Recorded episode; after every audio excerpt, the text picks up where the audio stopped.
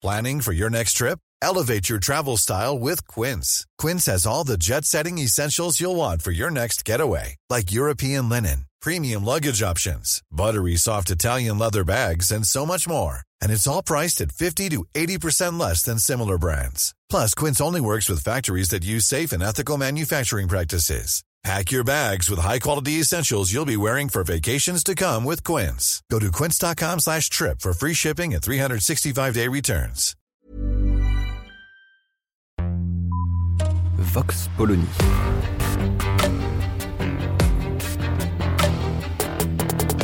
L'actualité vue par la directrice du magazine Marianne, Natacha Polony.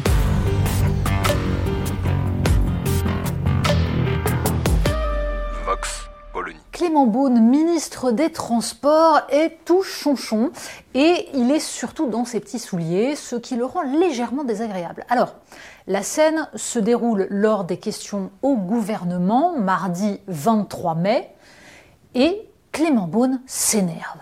Il dénonce un complotisme odieux. Alors quel est le sujet de cette rage qui permet de convoquer à peu près hein, les clichés habituels Donc les complotistes, ce sont les méchants qui s'opposent au camp du bien et à la bonne politique. Alors en l'occurrence, le problème c'est qu'on n'est pas dans une question idéologique ou de camp du bien, on est dans un débat sur les concessions autoroutières et dans un débat tout ce qu'il y a de plus rigoureux qui repose sur des faits et ce débat, il a été lancé par Marianne.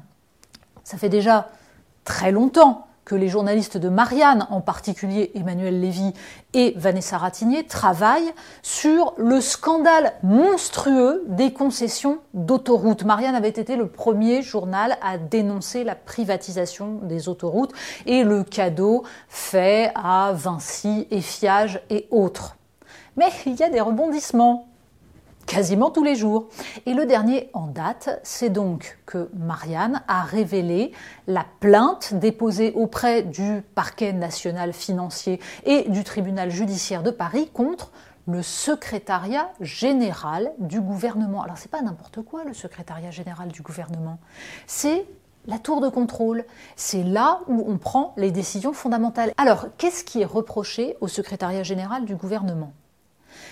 Eh bien, de ne pas avoir fourni les documents préparatoires à une réunion qui permettait à l'État de demander des travaux aux concessionnaires d'autoroutes en échange d'un prolongement de trois ans de leur concession. On parle là de 3,2 milliards. Et donc, il n'y aurait pas eu de discussion préparatoire. Alors c'est curieux parce que Marianne a produit des documents qui sont des documents préparatoires. Mais d'après le secrétariat général du gouvernement, on a regardé, il n'y avait rien, on n'a rien trouvé. Et cette histoire, donc, intéresse des députés. Alors bien sûr, c'est le député du Rassemblement national qui a interrogé Clément Beaune, le ministre, sur cette question. C'est donc facile, de reprocher au Rassemblement national une forme de complotisme, dans la mesure où la question de Jean-Philippe Tanguy était formulée volontairement de façon plus que provocante, en l'occurrence en se demandant si la Première ministre avait continué à travailler pour ses précédents employeurs, puisque c'est bien elle qui, à l'époque, avait négocié cela. À la manœuvre, on retrouve Elisabeth Borne et Alexis Colère. Alors la preuve de cet usage immodéré des termes disqualifiants, complotisme et autres, bah, c'est peut-être que sur le fond, le ministre des Transports Clément Beaune et derrière l'ensemble du gouvernement commence à être sérieusement embêté par cette affaire qui met en cause la Première ministre et le secrétaire général de l'Élysée, ce qui fait quand même beaucoup. Mais pour le coup, la meilleure réponse serait peut-être bah, tout simplement d'apporter des éléments, de parler du fond, plutôt que de dériver sur l'éventuel complotisme de ceux qui s'interrogent sur des liens, des liens qu'ils soient idéologiques ou qu'ils soient de connivence entre des gouvernants et des concessionnaires d'autoroutes qui ont été très très bien servis ces dernières années. Vox Polony. Retrouvez tous les podcasts de Marianne sur les plateformes de streaming. Et puis les analyses, articles et entretiens de la rédaction sur marianne.net.